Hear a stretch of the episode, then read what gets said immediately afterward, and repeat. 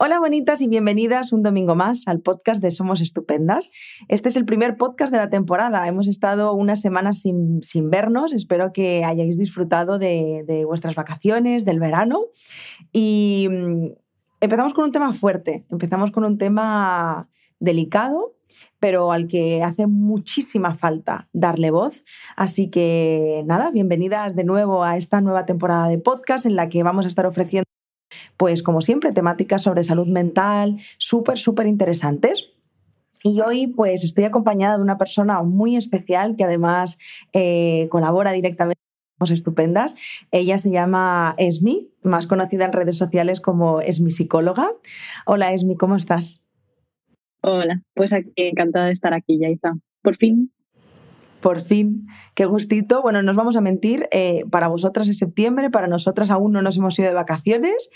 Em, estamos haciendo aquí nuestro, nuestro falso directo, pero de verdad que hablaba, hablaba con, con Esmi antes de conectarnos, ¿no? de, grabar este podcast que me hacía mucha ilusión eh, grabar con ella y grabar sobre este tema del que vamos a hablar, que seguro que estarás de acuerdo, Esmi, que es súper importante hablar de él.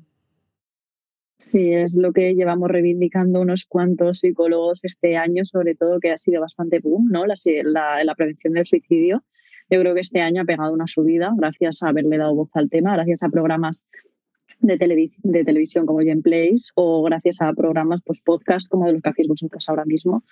Y gracias a cosas así, pues a día de hoy es mucho más, al menos conocido el tema, quizá, quizá un poco más desestigmatizado, pero sobre todo conocido, digamos, conocido es que hoy, hoy justamente es 5 de septiembre y el día 10 es el Día Mundial de la Prevención del Suicidio y nos parecía súper importante darle voz a este, a este tema tan invisibilizado y que, y que al final se lleva miles de personas eh, todos los años.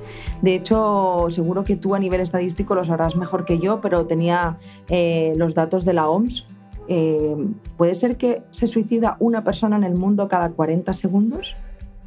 Una persona cada 40 segundos, 10 personas al día, 3.600 personas al año, el doble que por accidentes de tráfico, 80 veces más que por violencia de género, 11 veces, 11 veces más que por homicidio. Es la segunda causa de muerte entre las personas de 15 y 29 años y cada dos horas y media muere una persona por suicidio. Sí, de estadísticas estamos hasta arriba de repetirlas porque parece que, necesitamos un número para darnos cuenta de la gravedad de un asunto así, pero hay algo que yo siempre repito y es que se dice muy rápido, 3.600 personas al año, 3.650 si no me equivoco, en 2019. Y se dice muy rápido, pero 3.650 personas de las que la mayoría de nosotros conocíamos una. Que se dice muy rápido pero son humanos y hay que humanizar un poquito las cifras y hay que humanizar que sí, es una persona 40, cada 40 segundos en el mundo, 800.000 en el mundo al año, pero ostras, parece que nos queda a todos muy lejos cuando todos podemos perder a un familiar, a un amigo, incluso ser nosotros mismos las víctimas del suicidio. Totalmente. De hecho, mira, es mi llegas a este punto, a mí la primera, de lo primero de lo que me gustaría hablar es, en realidad creo que el podcast eh, me gustaría enfocarlo más a la cantidad de estigmas, eh, a aportar información de valor, obviamente, por la cantidad de estigmas que hay alrededor del suicidio. Eh, y a mí me gustaría empezar por cuáles crees que son las razones por las que no se habla de él. Eh, yo grabé un vídeo justamente el año pasado porque mm, mm, viví una historia de suicidio cercana. En realidad he tenido más de una, pero no he sido consciente hasta que no he sido adulta, que esto es otra cosa importante. Cuando era más joven, o sea, cuando era más niña, eh, suicidios que habían sucedido no se me contaron como realmente se tenían que contar. Y, pero fue uno reciente, eh, relativamente, que me impactó muchísimo. Era una persona que no conocía, pero tenía un vínculo hacia mí. Eh, de alguna forma, pero es una persona que conocí en internet porque llegó a mi vídeo de, abuso sexual infantil eh, y esta persona no pudo con su dolor y, se suicidó. Y me enteré un tiempo más tarde. Y a partir de ahí, pues yo hice un vídeo compartiéndolo y hubo personas que me escribieron diciéndome que por favor tenía que dejar de hablar de eso porque lo que hacía era fomentar el suicidio. Y este es el primer punto que me gustaría aclarar contigo cuáles son estas razones reales de por qué no hablamos y si es verdad que hablar de ello lo, lo, fomenta. Por una parte, yo diría creo, pero no sé, y está estudiado y demostrado que no, hablar del suicidio no lo fomenta. Partiendo de aquí, ahora explicaré por qué. Hay algo que se llama el efecto Werther, Werder, Weather, depende de quién lo pronuncie o cómo, que viene de una novela de Goethe. Hablaba de, de, una, un, bueno, de una historia de amor en la que el chico se acababa suicidando por la chica y se bueno, empezaron a lo que llamaron el contagio de suicidios, ¿no? No es que fueron contagios de suicidios, es que se habló del suicidio, pero se habló mal. Se habló mal, se romantizó. Al final, la idea que dio fue, el chico se sacrificó por amor y llevó a cabo este acto de, amor hacia su pareja, porque como no, bueno, hacia esta chica la que estaba enamorado, que no fue correspondido, se quitó la vida por ella. Al final, lo que hicieron fue romantizar el suicidio. Entonces, el problema no es hablar del suicidio, es hablar de la manera adecuada. ¿vale? Porque por esta misma regla de tres está el efecto papageno, que es el efecto que nos habla de que hablar del suicidio lo previene. ¿Por qué? Porque tú, si das herramientas a la población y les dices, mira, si te sientes identificado con estos pensamientos suicidas, si te sientes sin salida, si te sientes desesperado, si sientes desesperanza, puedes recurrir a el teléfono de la esperanza, llamar al 112, tienes estos medios a través de los cuales puedes recibir una ayuda especializada en lo tuyo, tú lo que estás dando es información y dar información no, no provoca que haya más suicidios. De hecho, es como pensar que hablar de la violencia de género provoca más asesinatos de, por violencia machista. No es así. Tú cuando estás transmitiendo esta información, lo que tienes que hacer es, transmitir, transmitir, al final, jope, qué alternativas tiene la persona, qué salidas, dar un mensaje de esperanza, de apoyo, para que la persona que diga, vale, me quiero suicidar, pero aquí me están diciendo que tengo salida, que se puede salir y que si hago esto, esto y esto me puedo encontrar mejor, ¿no? Pero si tú envías un mensaje diciendo que el suicidio, bueno, que alguien se suicidó por romantizándolo con su, la chica que le gustaba y encima das detalles de cómo se suicidó, ahí sí que estás cometiendo un error. Porque ahí estás haciendo que la persona diga, vale, yo me quiero suicidar, está bien visto y además lo voy a hacer de esta forma y de esta porque funciona. No, hay que, hay que, hay que transmitir información veraz e información muy medida. Esto es como si hablásemos, repito, de violencia de género y dijésemos que el hombre ha matado a la mujer por culpa de que la mujer pues le puso los cuernos. Entonces, ¿qué estás haciendo? Enseñándole al resto de hombres de que, tiene, que tienen derecho a matar a esa mujer o a su pareja si les pone los cuernos y además les dices, y lo hizo de esta manera, comprando esto en tal sitio y haciéndolo de tal forma y escondió el cadáver de tal manera para que no se enterase nadie. Claro, tú estás dando todos los detalles y sí que estás incitando quizá a que quien lo quiera hacer lo haga de esa forma, ¿vale? Entonces, no, hay que informar, hay que hablar, pero hay que hablar bien. Hay que ir con mucho cuidado, pero hablando de todo. Hay que ir con cuidado con cómo se habla de todo. Y más hoy en día, que estamos en las redes sociales y tú lo sabrás, que todo lo que digas llega a muchísima gente y hay que medir las palabras que decimos, porque lo leen niños, lo leen adultos y lo leen personas vulnerables. Por lo tanto, sí se tiene que hablar, se tiene que hablar con cuidado. Si se habla con cuidado, no se fomenta, para nada. No se fomenta el suicidio, pero hay que hablar con cuidado. Pero de esto y de todo, no solo del suicidio. No hay que dar detalles, no hay que generar morbo, que esta es otra. Lo de generar morbo y cómo lo hizo. Una de las primeras preguntas que se hacen cuando hablas de que alguien se ha suicidado y cómo está suicidado.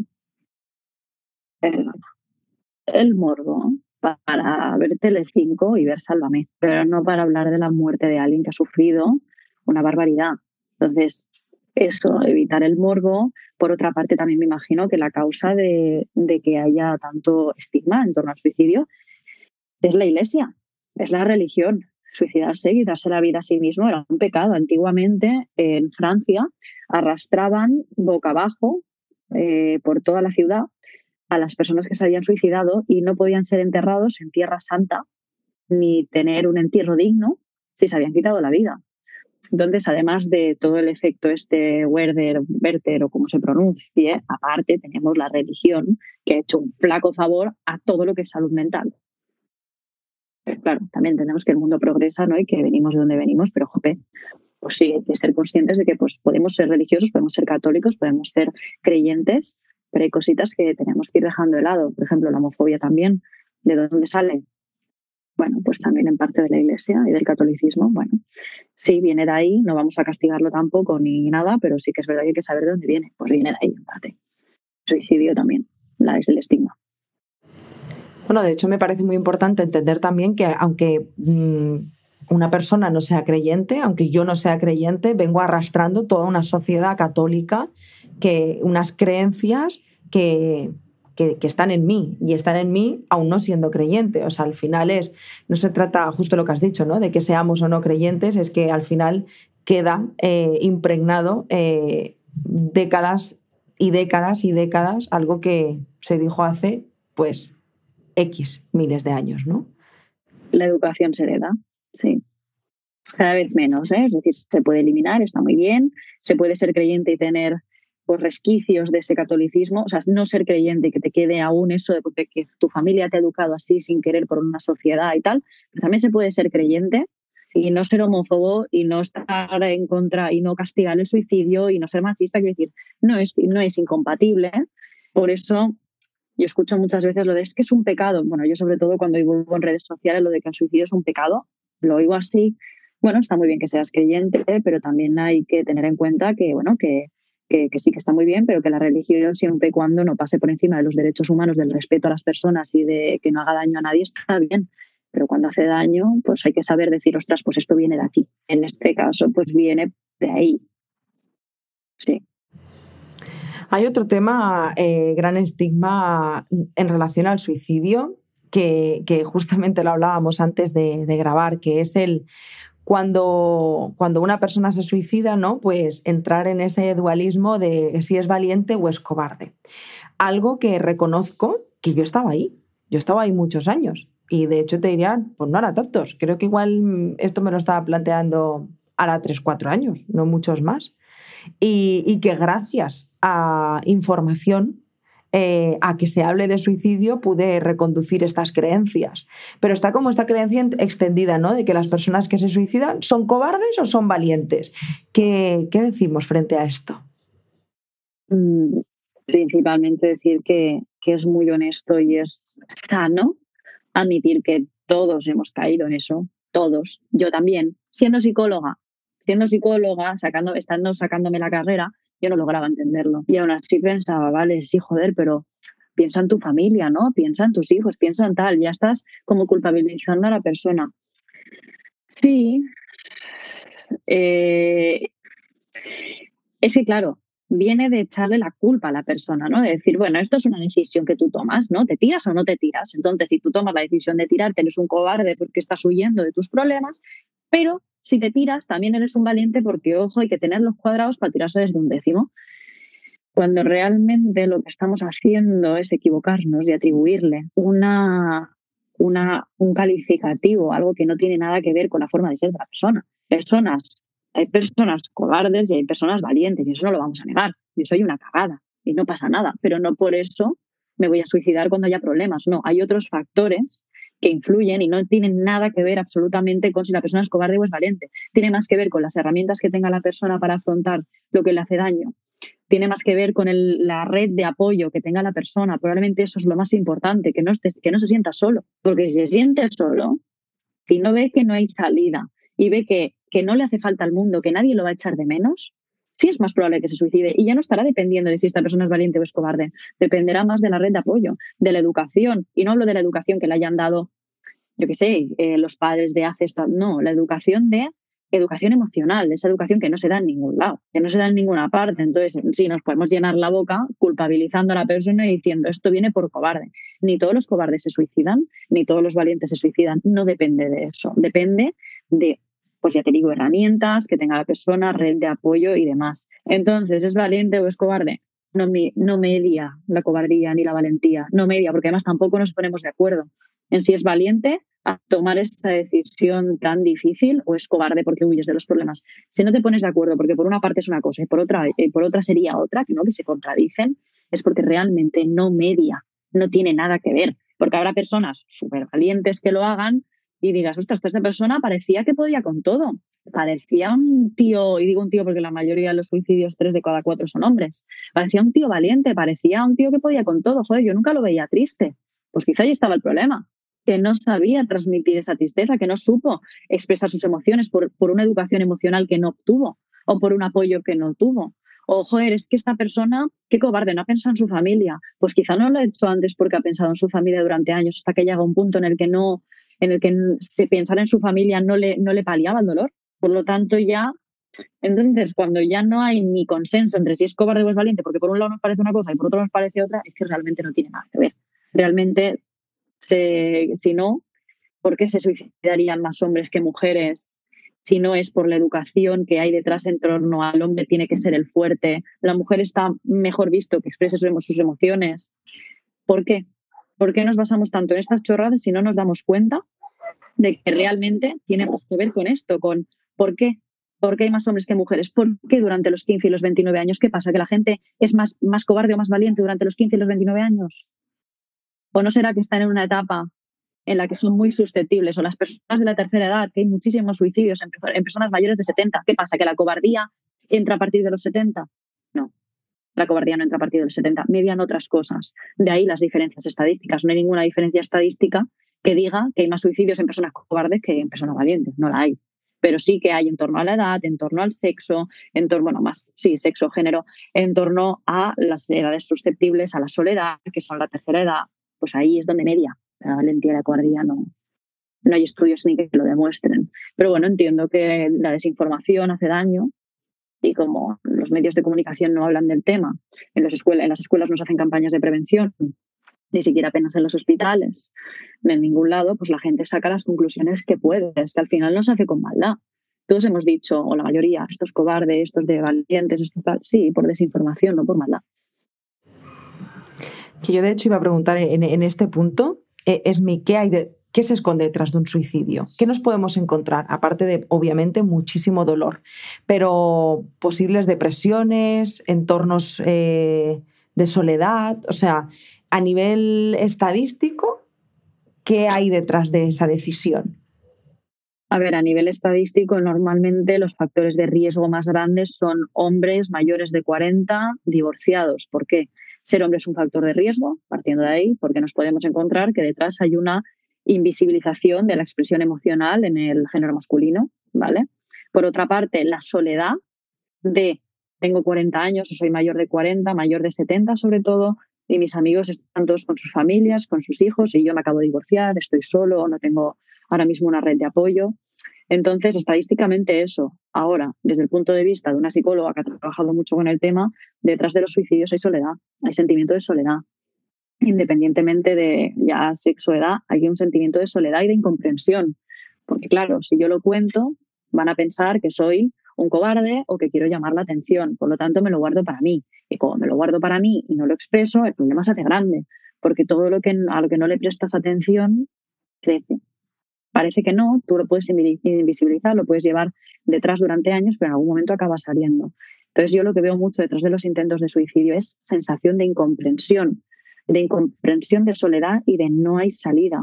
Y lo que más nos podemos encontrar también son personas que han sufrido maltrato infantil a nivel sexual, a nivel físico, a nivel psicológico, personas que han tenido una infancia marcada por dolor, que crecen y cargan una mochila de dolor en la infancia, unos padres que no han ejercido de padres, un bullying en la escuela, que la homofobia y el bullying en las, en las escuelas causa muchísimos suicidios en menores. Entonces, abuso sexual no superado, eh, se arrastra durante toda la vida, suicidio de un familiar. ¿Por qué? Pues porque genera un dolor enorme. Y cuando no puedes con ese dolor y ves que un familiar ha tomado esa decisión y tú no has sido educado, ven, porque claro, si a mí me dicen tu padre se ha suicidado, que no me dicen nada más, el día que yo esté muy triste y tenga mucho dolor, voy a pensar, si papá hizo esto, y fue una salida para el dolor, ahora lo entiendo y voy a hacer lo mismo. Ahora entiendo lo que sentía mi padre porque tengo pensamientos suicidas, por lo tanto voy a hacer lo mismo. En cambio, si te educan en papá se suicidó porque no supo pedir ayuda, porque no supo a quién pedir ayuda, porque no los que estábamos alrededor no lo supimos ver, porque papá no nos lo comentó, porque nosotros habíamos estado ahí, pero en ese momento quizá pues no supimos verlo. Si a ti te, te educan de esta manera, cuando tú tengas pensamientos suicidas, pensará, bueno, mi familia me dijo que mi padre se suicidó no por dolor solo, sino porque no pidió ayuda o la ayuda que le ofrecieron no fue de calidad o tal. Entonces yo, vale, pues sé que el motivo del suicidio era este, por lo tanto yo voy a pedir ayuda. Es muy diferente. Entonces los suicidios de los familiares, un sentimiento de desesperanza, la crisis económica, problemas económicos. Gente, hace poco un hombre de 50 y algo, si no me equivoco, vinieron a desahuciarlo de su casa, tocaron a la puerta y les dijo, sí, un momento. Y se tiró por el patio de atrás. Claro, te quedas sin casa. ¿Qué, clase de vida te espera en la calle? Pues no la quieres vivir. No la quieres vivir y no quieres esperar a ver qué va, qué va a ser de ti. Entonces también encontramos mucha ruina detrás del suicidio, mucho, mucha pobreza. De hecho, la mayoría de los suicidios se dan en, no se dan en clase alta, se dan en clase media y baja, que va muy feo hablar de clases, pero bueno, se me entiende, imagino. No se me viene una palabra mejor a la cabeza, pero sí, personas en una situación económica no alta, digamos, media y baja. Aún así, en alta también se da, ¿eh? pero no tanto. Entonces, la sensación de ruina, de desesperanza, al final es sobre todo no ver salida, lo que hay detrás de los suicidios. Sí, al final creo que es importante no remarcar que aquí hay un problema de género y que aquí hay un problema de clases. Eh, algo está pasando. Bueno, también yo creo que es una cuestión de, más allá de que los problemas eh, los puedas, por ejemplo, una crisis económica, eh, pues quién la está sufriendo, obviamente, más en un contexto como el de ahora, como es una pandemia que, va a ser y está siendo devastadora en, más allá de la salud. Eh, hay, otros, hay otros factores como es muy fácil, ¿no? Decir, pide ayuda. ¿A dónde pido ayuda? Con el sistema sanitario tal y como lo tenemos planteado, con listas de espera imposibles, con... Entonces, claro, eh, si no tienes recursos ni medios económicos, pues aquí ya tenemos un problema de clases. Ah, claro que sí. O sea, no todo el mundo puede permitirse pedir ayuda psicológica, que es que, claro, esto es magnífico, ¿no? Pide ayuda. A ver, joder, ojalá fuera tan fácil, ¿no? Decir esto de... que al final es la lucha. De hecho, em, bueno, tú conoces a Román, que de hecho justamente, mira, estamos hablando de suicidio, que, que su mamá se suicidó y, él tiene una campaña en Chincho RG. Unimos fuerzas eh, justamente desde Somos Estupendas pidiendo eh, pues una salud, bueno, salud, atención psicológica en, atención primaria de, calidad por supuesto gratuita y de calidad. Y unimos fuerzas y llegamos al ministerio, pero vamos, eh, la respuesta pues bueno, hay que seguir intentándolo. Sí, sí, total, vamos a dejarlo. Sí, total. Además, de verdad. Encima fue en plena, que no digo que no estemos en pandemia, pero fue cuando en pleno auge de, la pandemia, del COVID, y parecía que lo único que importaba era el COVID, como si el COVID no tuviera eh, un impacto en la salud mental, como si los suicidios no fueran a aumentar. Bueno, pero ese es otro tema que creo que da para otro podcast, ¿no? que al final es como nuestra gran, lucha, visibilizar la salud mental y, darnos cuenta de que, mm, de que todo esto va, más allá. De hecho, fíjate, estamos hablando de, suicidio, creo que en un contexto socioeconómico, sanitario, que, tiene especial relevancia, porque... Bueno, de hecho, se, estima, o, o si no han aumentado ya estadísticamente los suicidios debido a la pandemia. Sí, no se han estudiado aún porque los estudios de, bueno, las estadísticas del suicidio salen con un poco de bastante retraso, pero mínimo con un año de retraso, de hecho. Pero sí, se estima que subirán, ya nos enteraremos dentro de un año y medio. Bueno, no, este año, el año que viene ya nos vamos a enterar de cómo fueron el año pasado, porque sí, se van a, subir por los cielos. Y Román, para quien esté escuchando este podcast, eh, os metéis en change.org, o sea, .org, stop suicidios, en Instagram también y firmáis, pero vamos, que sí, que ya se hizo el intento de reunirse con el ministro de Sanidad, Salvadorilla, y bueno, el cambio ha sido ninguno. Entonces, a ver, seguir luchando, evidentemente. Esto no es cuestión de que a la primera nos vayamos a rendir. Yo también entiendo que hay políticos que tienen las manos atadas. Hay milagros a. Vamos a ser realistas. No por pedirlo, simplemente nos van a decir, sí, mira, toma. Pues no, yo entiendo que hay también otras prioridades, que en realidad no sé qué hay más prioridad que alguien que se quita la vida y que es una muerte evitable, pero bueno, hay otras preocupaciones, hay problemas económicos, hay, yo qué sé, entiendo que pueden estar atados de manos, no voy a ser súper castigadora porque también muchas veces digo, habría que ver cómo hacemos nosotros las cosas estando ahí arriba, habría que ver cómo nos las montamos, porque, a ver, son personas, pero bien es cierto que, ostras, llevamos años y para el dermatólogo te dan cita antes que para el psicólogo. Y el psicólogo Eh, yo no digo que los médicos sean menos importantes, por supuesto que nunca, nunca diría eso, pero sí que el, para el médico de cabecera, por ejemplo, tienes cita para la semana que viene y para el psicólogo de cabecera no existe. Y con el psicólogo te darán cita dentro de seis meses. Entonces, el médico de cabecera, si tú vas allí, ¿qué te va a decir? Bueno, pues te doy ansiolíticos o antidepresivos. ¿Por qué? Porque es lo único que está en mi mano. Nos quejamos mucho de la sobremedicación, pero es que también los médicos, ¿qué van a hacer si no es medicar? ¿Que se van a poner a hacer terapia? No, no pueden. Lo único que pueden es paliar tu dolor dándote antidepresivos, dándote ansiolíticos, porque la cita de, con psicología quizás para dentro de seis meses y luego es cada tres. Entonces, yo creo que cada, cada persona que está en la sanidad pública y en la privada incluso hace lo que puede dentro de sus posibilidades, dentro de los límites que tienen el trabajo. Los médicos medican porque, jope, también están de, manos atadas. Los psicólogos dicen, es que los psicólogos de la sanidad pública son terribles, son una mierda. Hombre, es que tienen 20 minutos por paciente, tienen 10 pacientes al día, ay Dios, sí, 10, ojalá fueran solo 10. Eh, tienen una barbaridad de pacientes cada día, no tienen descanso entre pacientes y ya no se acuerdan ni de tu nombre porque antes de ti han tenido 180 esa semana. Entonces, es que estamos todos de manos atadas. Entonces, ¿qué podemos hacer? Alzar la voz en redes sociales, como está haciendo Román, que Román está haciendo una campaña que es una pasada. Alzar la voz haciendo, pues como vosotros estáis haciendo ahora, podcasts, eh, programas, gameplays. No me harto de decir que, jope, nos llevaron a hablar de suicidio, un programa. Y dices, bien, hacer estas cosas, bien, pero es que, bueno, despacito, al final yo entiendo que estamos muchos de manos atadas, pero sí que es verdad que, jope, se podría destinar un poco más de dinero a salud mental. Me imagino que estando ahí arriba no es tan fácil, ¿eh? pero sí que podríamos al menos hacer el intento, al menos hacer campañas de prevención, dedicar unos eurillos, ¿no? Campañas de prevención, porque Román y yo lo decimos siempre. Accidentes, ¿cuántas campañas de, prevención de accidentes de tráfico, campañas de la DGT habéis visto a lo largo de vuestra vida? Yo me he hartado de ver campañas de la DGT. Y maravillosas, o sea, cada cual teriza más la piel. Y hay la mitad de accidentes de tráfico, de muertes por accidentes de tráfico, que por suicidio. La mitad. Y eso, que no todos los accidentes de tráfico son accidentes de tráfico. Muchas veces un accidente de tráfico es un suicidio camuflado. No nos olvidemos de esa parte. Las muertes por inmersión muchas veces son suicidios, personas que se tiran al mar. No nos olvidemos tampoco de esa parte, que los suicidios son más de lo que parecen. Campañas contra la violencia de género, estupendas, maravillosas y me paso la vida haciéndolas yo. Pero hay 80 veces más muertes por suicidio que por violencia de género. Entonces, es cuestión de derivar más recursos económicos o de empezar a abrir un poco los ojos y darnos cuenta de que quizá están un poco mal informados los de ahí arriba y no informan sobre el suicidio porque siguen creyendo que es un efecto contagio. Porque si hay recursos para violencia de género, accidentes de tráfico, consumo de drogas, hay un montón de campañas en contra del consumo de drogas en colegios, ¿por qué no en contra del suicidio? Pues quizás sí que chirría un poquito y nos damos cuenta de la desinformación que hay también ahí arriba. Totalmente. Yo creo que es una mezcla entre eh, no, no, no estoy informado y no me quiero informar. creo, que, creo que hay un poquito de las dos.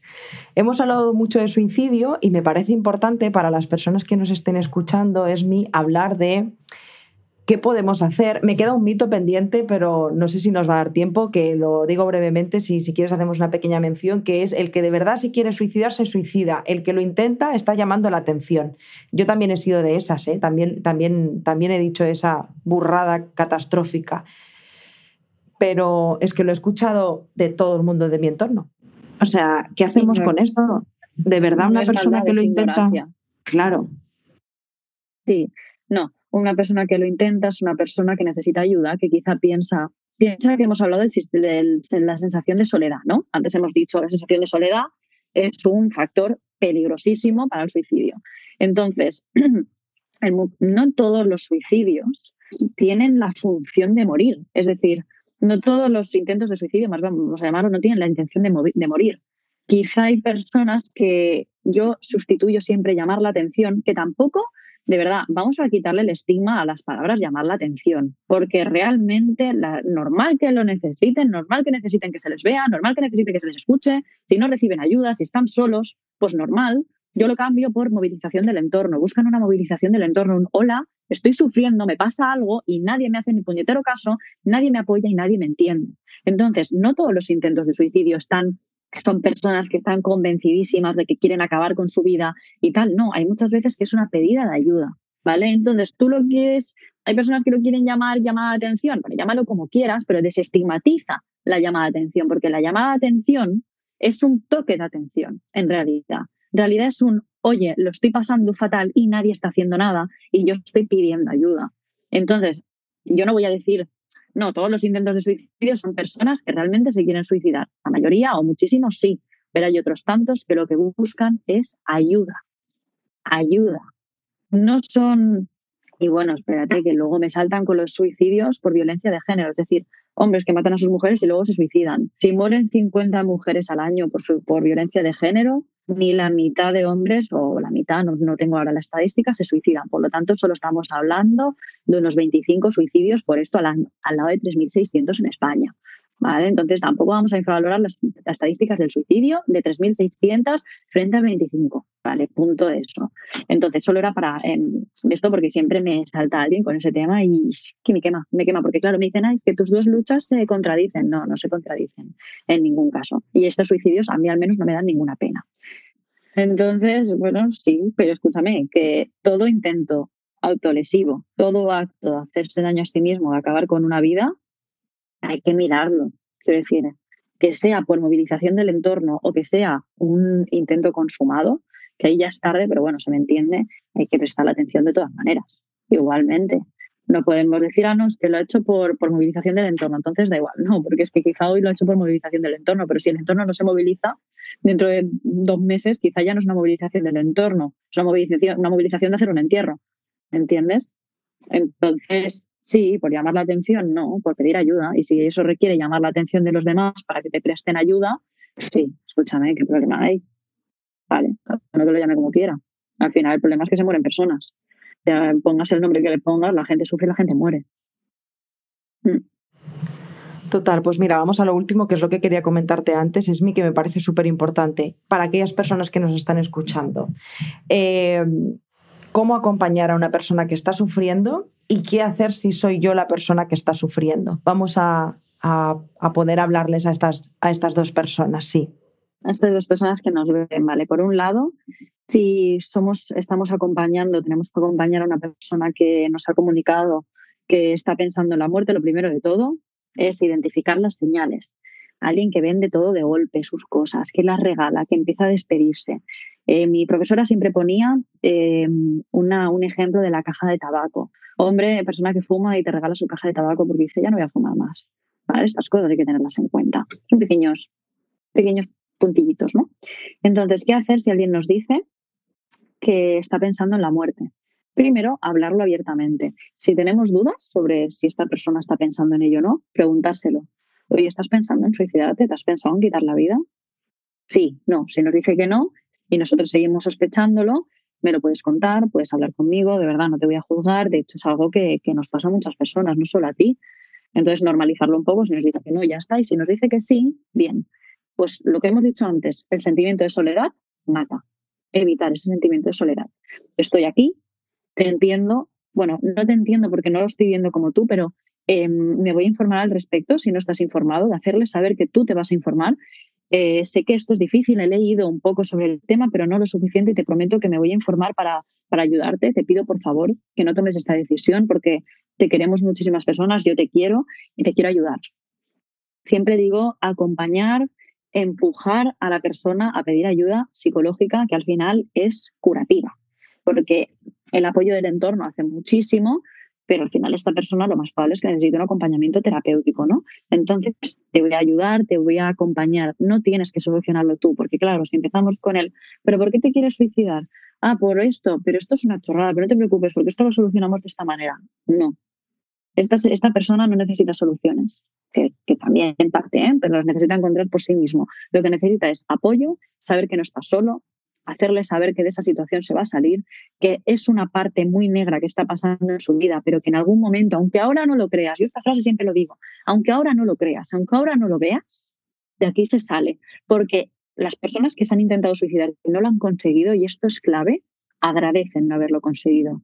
Lo agradecen, porque dicen, ostras, porque yo salí de allí, menos mal que pude salir y que no lo conseguí y ahora tengo una vida plena y feliz. Entonces, hacer sentir a la persona acompañada, acompañarla de verdad, estar ahí, hablar del tema sin tapujos, sin problema, y lo has planeado. Y sabes cómo lo vas a hacer para saber hasta qué nivel esa persona lo tiene planeado. Porque en el caso de que esa persona lo tenga totalmente planeado y tenga ya hasta el día, la fecha y el método, pues igual hay que pedir otro tipo de ayuda. Ya no esperar a acompañarla al psicólogo, sino coger y llamar al 112, ¿vale? O que alguien nos comunique, no, me voy a suicidar y me estoy despidiendo de ti llamar al 112 al momento, ¿vale? La intervención inmediata siempre 112, ni teléfono a la esperanza ni nada teléfono a la esperanza y recursos terapéuticos en el caso de que la persona esté en el proceso de, pero si lo va a hacer inmediatamente, 112, ¿vale?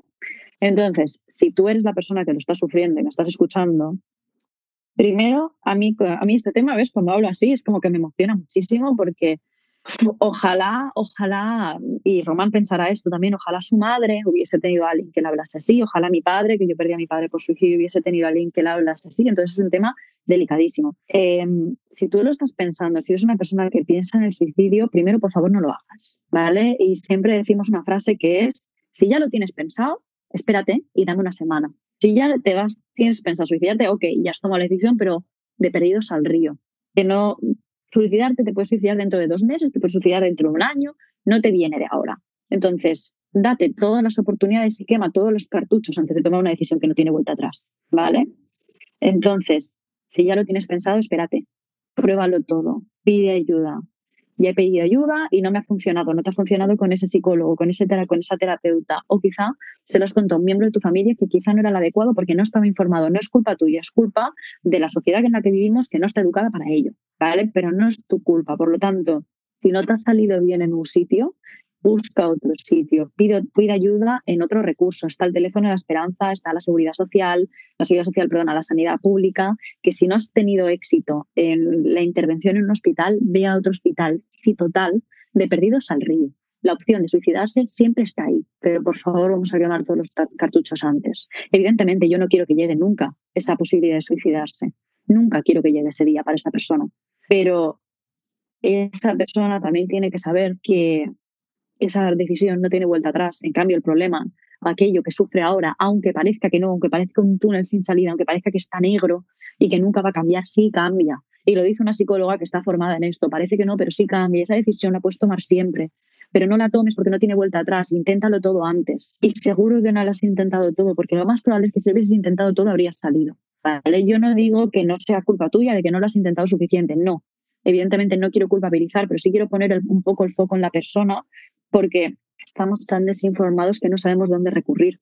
Y por eso digo, si vas a tomar la decisión ahora mismo, 112. Tienen una unidad especializada para atención a personas que se quieren suicidar. Si lo estás pensando, pero aún no estás en ese momento, teléfono de la esperanza. Ve a un hospital, al hospital más cercano y di, tengo pensamientos suicidas y necesito ayuda. Pide ayuda a un familiar. Ese familiar no es a un amigo, a otro familiar. Habrá alguien que te escuche. Y si no, hay un montón de plataformas en Internet en las que tú puedes encontrar apoyo psicológico. Hay recursos de psicología bajo coste. También hay recursos. De hecho, yo en mi Instagram tengo una, una, una, un destacados que se llama recursos. Son todos recursos gratuitos de acceso a psicología si uno no funciona, otro, otro y otro. Sé que es agotador, sé que es terrible y que lo último que tienes ganas ahora mismo es de, decir, ostras, pues voy a buscar un psicólogo y si este no funciona, otro. Yo lo sé. Sé que ahora no apetece hacer eso, pero menos apetece tomar esta decisión y que nunca tengas vuelta atrás, porque te estás perdiendo probablemente, aún digo probablemente, pero seguro, te estás perdiendo un montón de personas que quizá aún no conoces, que te quedan por conocer. Y yo siempre lo digo, son una chorrada, pero canciones que descubrir, paisajes que ver, eh, programas de televisión a los que engancharte, series que seguir, películas a las que ir a ver, a ver al cine, personas de las que enamorarte. Aún falta mucho, parece que no, pero te falta muchísimo por ver. Entonces, por una nube, por, una nube ahora negra, no te pierdas todo eso. Date la oportunidad de tomártelo como una lucha, probablemente en la que estés solo, si no encuentras apoyo de, de, amigos y de familiares, tómatelo como una lucha, tómatelo como una época negra de tu vida de la que vas a salir, por favor. Porque yo hay una frase que escribió bueno, que publicó una profesora mía del PIR, que fue, preferimos ayudarte que asistir a tu entierro, de verdad. Y si crees que eres una carga, carga sería ir al entierro, no escucharte. Eso sí es una carga, además para toda la vida. Creo que podemos cerrar el podcast aquí, Esmi. Gracias de corazón. estoy como súper emocionada. Ya, yo también. gracias, de verdad, con todo mi corazón. O sea, no solo te lo agradezco desde mi punto de vista, Yaiza, sino por todas las personas que nos puedan estar escuchando y que alguna vez hayan pensado en hacerlo, lo estén pensando o tengan a alguien cerca y no sepan cómo, cómo sostener una situación tan difícil como esta. Así que gracias por tu generosidad, por compartir todas eh, tus experiencias y tu sabiduría con nosotras, porque estoy segura que, que vas a ser de gran ayuda para muchas personas. Así que gracias de corazón, con todo mi corazón, gracias. Gracias a ti. Jo, pues es mi. Espero que nos, volvemos a, nos volvamos a juntar en un futuro no muy lejano para hablar de, de otras cosas, aunque queda mucho por hablar sobre suicidio. Eh, ya te digo, gracias en mayúscula una vez más. Y a vosotras quiero daros las gracias también por escucharnos estos 40 eh, minutitos. Em, sé que es un tema que es incómodo, que genera mucha incomodidad, mucho malestar y que preferimos ni escucharlo, ¿no? Pero si has llegado hasta aquí, pues te doy las gracias también y te felicito por ello, porque es súper importante eh, que, que hagamos llegar este mensaje, que nos contagiemos de él. Y lo más importante, siempre os lo digo y de alguna forma os lo pido y os lo agradezco, pero esta vez especialmente, eh, gracias por hacer llegar este podcast a cuantas más personas mejor, porque es necesario, ya lo hemos visto, gracias a, a Esmi, que, que, que fundamental que esto llegue. Así que gracias por compartir, por estar aquí, por escucharnos y nada más, que os mando un abrazo muy muy fuerte y a ti, Esmi, espero conocerte pronto en persona y darte un súper abrazo. Yo también. Gracias de corazón. Nos vemos y nos escuchamos la semana que viene. Chao. Chao.